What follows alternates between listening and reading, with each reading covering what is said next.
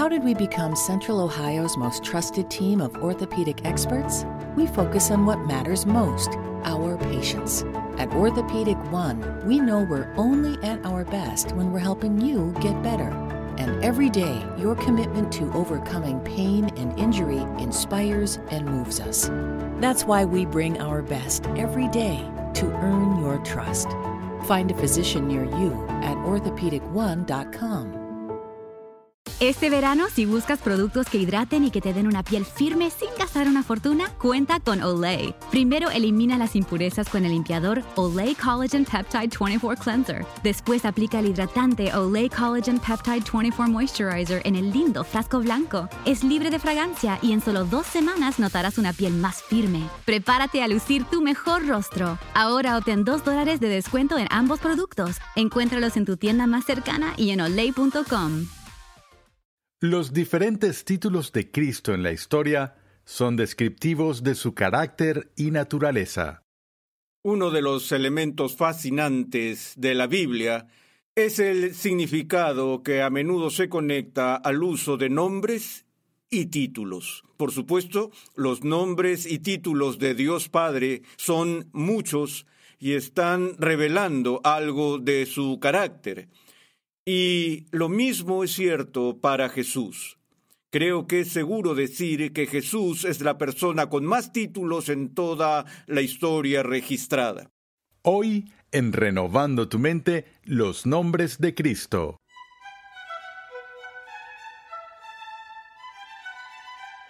Bienvenidos una vez más a Renovando tu mente con el Dr. Arcis Sproul. Continuamos con esta serie de enseñanza de 60 edificantes lecciones que hemos titulado Fundamentos, un panorama general de la teología sistemática. En esta serie el Dr. Sproul nos muestra que las verdades de la Escritura se relacionan entre sí en perfecta armonía. A menudo, la Biblia atribuye gran importancia a los nombres y títulos. Los títulos de Dios revelan su carácter los principales títulos de Jesús revelan su naturaleza. Acompáñame al salón de clases a escuchar al Dr. R.C. Sproul mientras recorre varios de los nombres más comunes que la Escritura asigna a Jesús, explicando lo que ellos revelan acerca de él. Uno de los elementos fascinantes de la Biblia es el significado que a menudo se conecta al uso de nombres y títulos. Por supuesto, los nombres y títulos de Dios Padre son muchos y están revelando algo de su carácter. Y lo mismo es cierto para Jesús. Creo que es seguro decir que Jesús es la persona con más títulos en toda la historia registrada. Recuerdo una ocasión en la que en un seminario teológico donde una vez trabajé, ellos realizaban una convocatoria anual donde un destacado estudioso venía y daba un discurso académico para la ocasión y en ese día en particular el estudioso que fue invitado era muy conocido y todo el mundo esperaba un discurso académico muy técnico durante sus 45 minutos de discurso.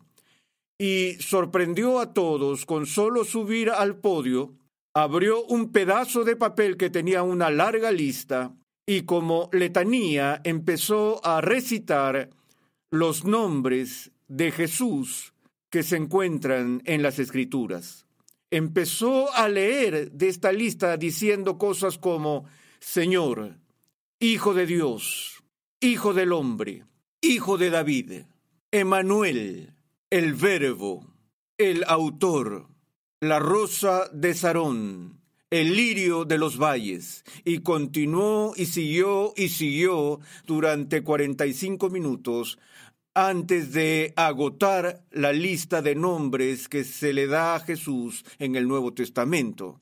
Y cada uno de estos nombres o cada uno de estos títulos nos revela algo sobre el carácter de Cristo o sobre la obra en la que estaba comprometido. Y ese es un estudio interesante que ustedes pueden hacer por su cuenta al ir recorriendo la escritura. Tomen nota cada vez que la escritura asigna un título a Jesús. Ahora, en el breve tiempo que tenemos en esta sesión, vamos a ver algunos de los nombres o títulos más prominentes que te dan a Jesús en el Nuevo Testamento. Sabemos que estamos eh, familiarizados con el nombre Jesucristo. Pero llamar a esto su nombre es en sí una equivocación, porque no es realmente su nombre. Su nombre es Jesús, o Jesús Bar José, o Jesús de Nazaret. Cristo es un título.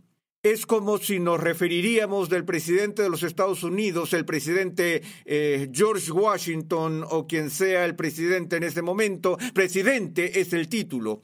George es su nombre. Y así, en este caso, el título que se utiliza es Cristo. Y este es el título para Jesús que se utiliza con más frecuencia que cualquier otro título en toda la escritura. Y es debido a su frecuencia numérica, es debido a su uso tan frecuente en conexión con Jesús que hemos llegado a pensar en él como un segundo nombre de Jesús, Jesucristo. Ustedes notan cómo a veces la Biblia invierte el orden y habla de Cristo Jesús. Ahora, la palabra Cristo viene de la palabra griega Christos, que es la traducción griega de la palabra del Antiguo Testamento para el Mesías, y significa el que es ungido. Y recordamos a Jesús cuando dio su primer sermón registrado en la sinagoga, donde ese día la lectura para la congregación provino de Isaías 61, que dice, el Espíritu del Señor está sobre mí, porque me ha ungido para anunciar el Evangelio a los pobres y lo demás. Y Jesús, después de la lectura de ese texto, simplemente dijo a la congregación, hoy día se ha cumplido esta escritura que habéis oído en la que estaba identificándose con el contenido que Isaías estaba explicando con respecto a la idea del Mesías. Si bien el concepto de Mesías es extremadamente complejo, no es una idea simple, pero hay varios hilos que están entrelazados en la revelación eh, progresiva bíblica de la función y el carácter y la naturaleza de este Mesías quien vendría a liberar a su pueblo Israel. Y en un sentido, para que Cristo sea el Mesías, tiene que ser el pastor tiene que ser el rey, tiene que ser el cordero, tiene que ser el siervo sufriente de Dios, que se predice en el libro de Isaías, por ejemplo, hay muchos, muchos hilos diferentes que se unen de una manera maravillosa. De hecho, creo que una de las evidencias extraordinarias para la inspiración divina de la Biblia es ver cómo todas estas diferentes líneas de expectativas eh, mesiánicas establecidas en el Antiguo Testamento convergen y se cumplen en una sola persona de una manera dramática. Mencioné el otro día el texto en el Apocalipsis, donde Juan tuvo una visión y esperaba ver un león y en lugar de un león ve el cordero. Bueno, Jesús cumple ambas cosas, ¿no es cierto? Él es el león de Judá el nuevo rey de Israel, y él es también el Cordero que fue inmolado desde la fundación del mundo. Ahora, el segundo título más utilizado para Jesús en el Nuevo Testamento, que es un título de gran importancia, es el título Señor. Y eh, de hecho, este título es tan importante que se dice que el credo más antiguo de la comunidad cristiana, la iglesia del siglo I, la primera confesión de fe fue muy simple. Fue la confesión Jesús ho curios. Jesús es Señor. Esa fue la simple confesión de fe y una de las razones históricas de ello fue que fue en el momento en el que la comunidad cristiana abrazó a Jesús como Señor que los puso en dificultades con las autoridades romanas. Debido al culto al emperador en Roma, donde por lealtad al imperio romano se exigía a los ciudadanos recitar públicamente las palabras Kairos Curios, César es Señor. Ahora bien, los primeros cristianos estaban profundamente comprometidos con el mandato que habían recibido de Cristo y de los apóstoles de ser obedientes al magistrado civil, de orar por el rey, honrar al rey y todas esas cosas, y así hacían lo que fuera para pagar sus impuestos y obedecer las leyes del Estado y lo demás, pero lo único que no pudieron hacer fue el atribuir al César el honor y la majestad que traía consigo este término. Ahora, este término, Señor, no siempre se utiliza de una manera tan majestuosa en el Nuevo Testamento. De hecho, es un poco confuso para nosotros porque hay tres maneras distintas en las que se utiliza esta palabra Señor, la cual se traduce del griego curios. Es el primer lugar donde la palabra Señor pudo usarse y funcionó como eh, la forma sencilla y educada para dirigirse, la que usarías con cualquier hombre. Es como decirle Señor a un hombre. Así que cuando tenemos personas que no conocen a Jesús y se encuentran con Él por primera vez en el Nuevo Testamento y se dirigen a Él como Señor, no queremos llegar a la conclusión que de repente tienen este profundo entendimiento de la medida completa de la majestad de Cristo. Puede ser que simplemente se hayan estado dirigiendo a Él de una manera educada diciendo, Señor, ya sabes, este es mi problema, ¿qué puedes hacer al respecto? Pero esa palabra, Señor, incluso en el idioma español, puede tener un significado más exaltado. ¿No? Y cuando alguien es nombrado Sir, caballero en Inglaterra, por ejemplo, y son elevados a la nobleza, cuando se les da ese título, ahora se dirigen por el nombre de Sir, Sir Winston Churchill, Sir Lawrence Olivier. Es un título que originalmente se dio a los caballeros, Sir Galahad y los demás. Bueno, la segunda forma en que este término se utiliza en el Nuevo Testamento es con referencia específica a un dueño de esclavos, quien era una persona rica que tenía suficiente dinero para comprar sirvientes que trabajaran para él. Y el siervo fue llamado, o el esclavo fue llamado un dulos en el Nuevo Testamento, y uno no podía ser un dulos a menos que perteneciera a un curios, a un señor. Así que aquí el término señor se utilizó para referirse a uno que poseía esclavos. Ese es uno de los usos del título Señor que le gustaba al apóstol Pablo, ¿no es así? ¿Con qué frecuencia se describe a sí mismo Pablo? Un dulos de Jesucristo. Pablo, esclavo del Señor Jesús. Y él dirá de todos nosotros, no son de ustedes porque han sido comprados con un precio. Así que cuando confesamos que Jesús es el Señor, entendemos que Cristo nos posee. Él nos ha comprado en la expiación y por lo tanto somos su posesión cuando lo llamamos Señor. Pero el uso más alto del término en el Nuevo Testamento es lo que se llama el uso imperial del título Señor. Y por supuesto, ese fue el uso que César había tratado de atribuirse a sí mismo. Y eso, por supuesto, fue lo que causó a los cristianos todo el dolor. Y en este sentido, el Nuevo Testamento nos da de alguna manera una declaración críptica que dice que nadie puede llamar a Jesús Señor excepto por el Espíritu Santo. Casi parece contradecir lo que Jesús mismo dijo al final del Sermón del Monte, cuando dijo, muchos vendrán en aquel día diciendo que, Señor, Señor, no hicimos esto en tu nombre y no hicimos aquello en tu nombre. Y él dijo, los miraré y diré, apartaos de mí los que practicáis la iniquidad, jamás os conocí. De nuevo Jesús dijo, este pueblo con los labios me honra, pero su corazón está muy lejos de mí. Así que Jesús obviamente entendió que una persona podía abrir la boca y usar la fraseología y llamarlo por el título Señor, incluso en el sentido imperial exaltado, y aún así no está redimido. Entonces, ¿por qué la Escritura dice que ningún hombre puede llamar a Jesús Señor excepto por el Espíritu Santo? Bueno, hay dos maneras de interpretar eso. Una es que la declaración es elíptica y lo que se omite y se debe insertar es que nadie puede llamar sinceramente a Jesús Señor a menos que se le haya dado eso por medio del Espíritu Santo. Y solo las personas regeneradas tienen una confesión genuina de fe por la cual llaman a Jesús Señor. O puede hacer referencia al tiempo de la persecución, donde la única cosa que las personas que no eran verdaderos creyentes no querían hacer públicamente era abrir la boca y decir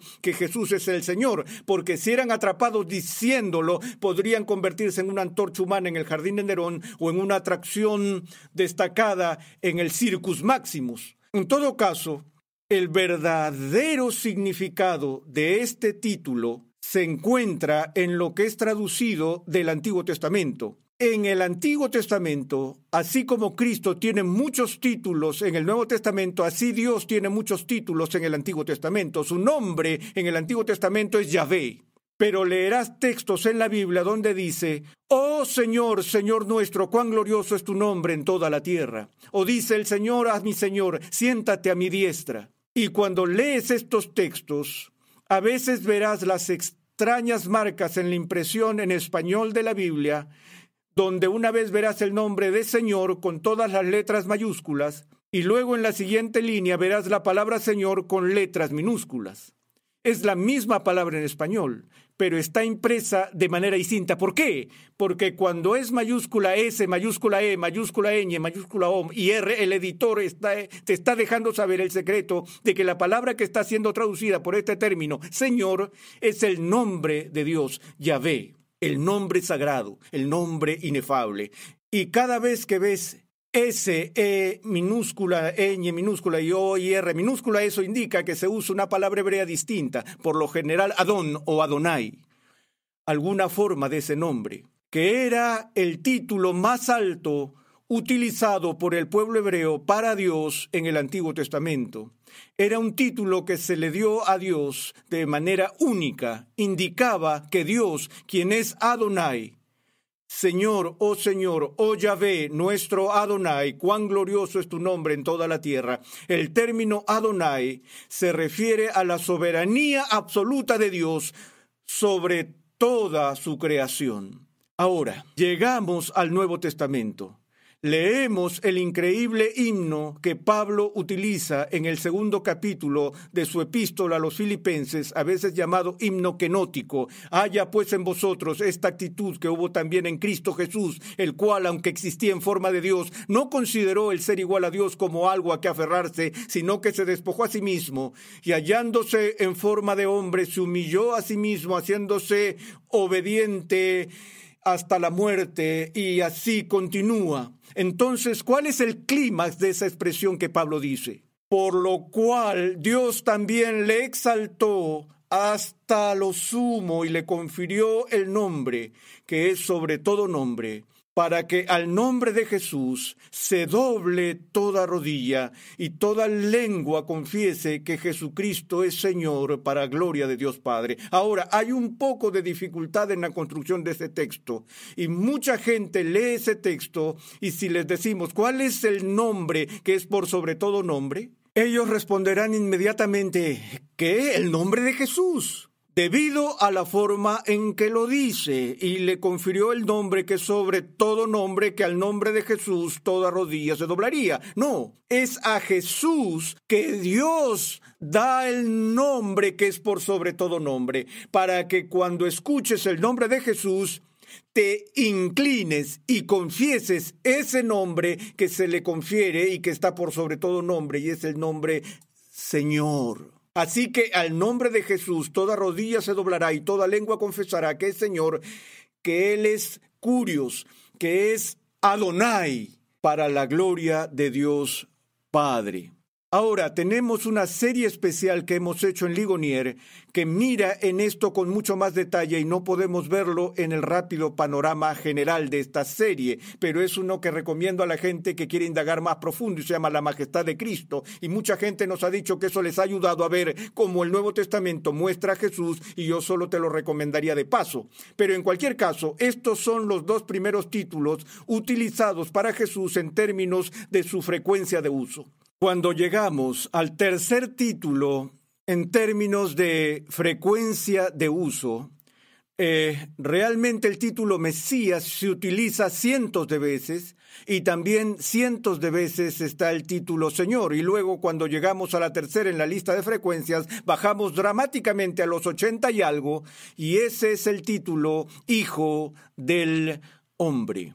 Hijo del Hombre.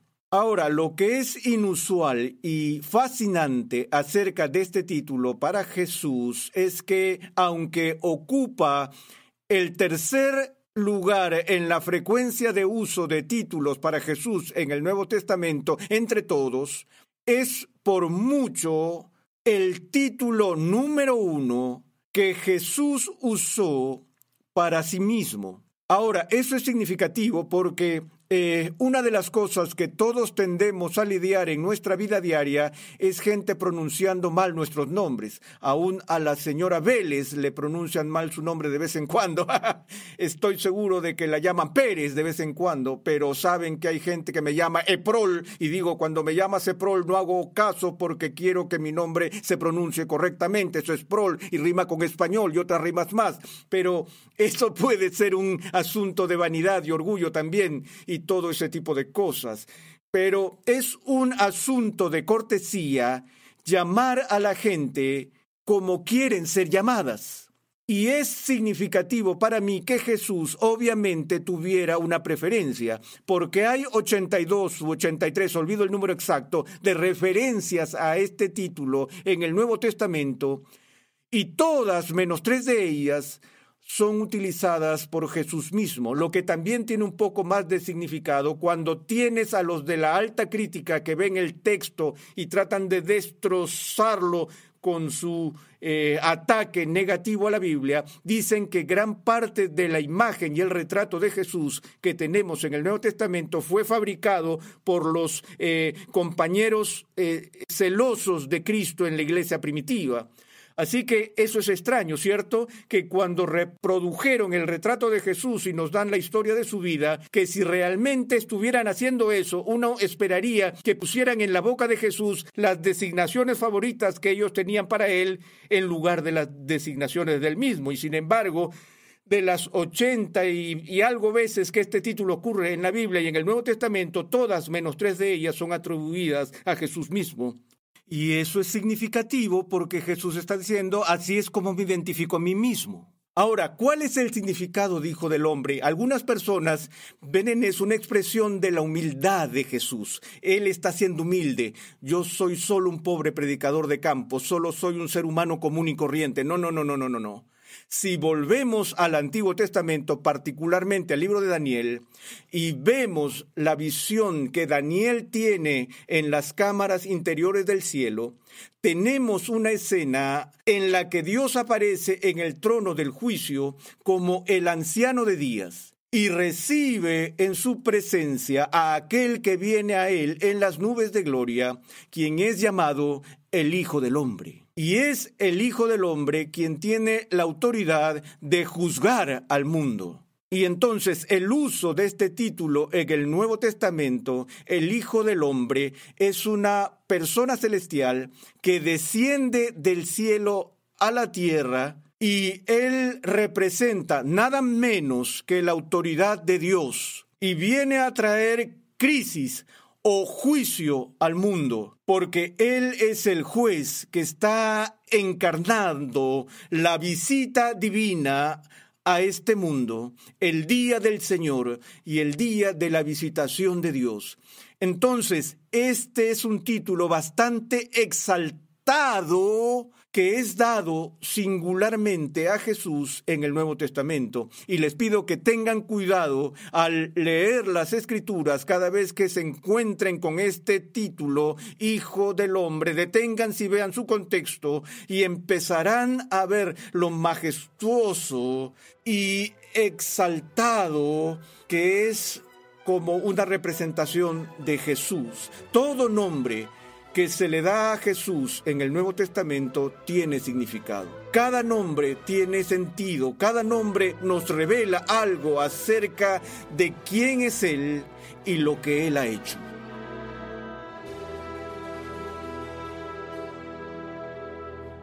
Estás en sintonía de Renovando tu Mente con el Dr. Arcis Sproul.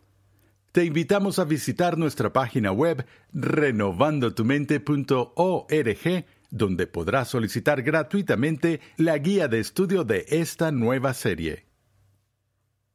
La Biblia de Estudio de la Reforma cuenta con más de un millón de palabras de explicaciones versículo por versículo y temáticas, con la colaboración de 75 distinguidos pastores y teólogos de alrededor del mundo, liderados por el Dr. R.C. Sproul.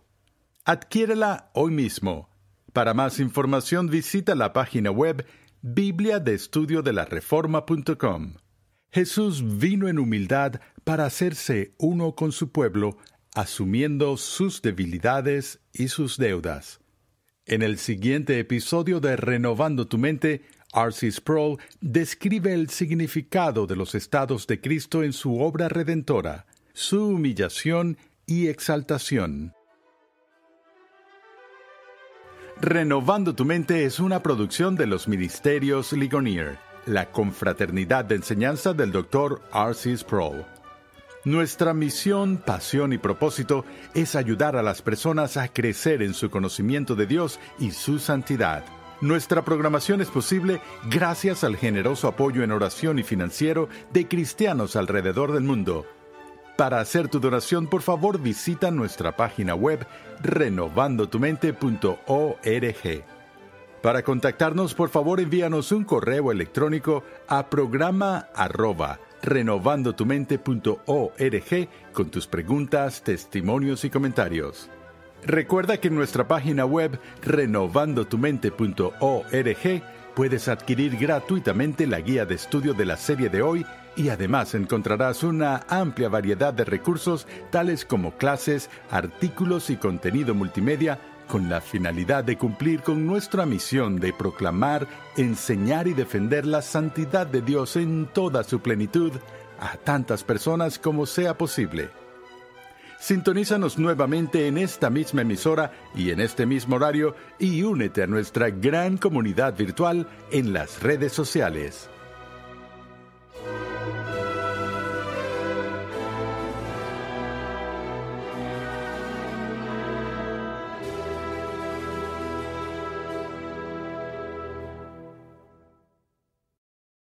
Te preocupas por tu familia, entonces ¿por qué darles solo huevos ordinarios cuando pueden disfrutar de lo mejor? Egglands Best, los únicos huevos con ese delicioso sabor fresco de granja, además de la mejor nutrición como 6 veces más vitamina D, 10 veces más vitamina E y 25% menos de grasa saturada, además de muchos otros nutrientes importantes. Así que ¿por qué no darles los mejores huevos? Porque la manera en que cuidas a tu familia no tiene nada de ordinario, solo Egglands Best. Mejor sabor, mejor nutrición, mejores huevos.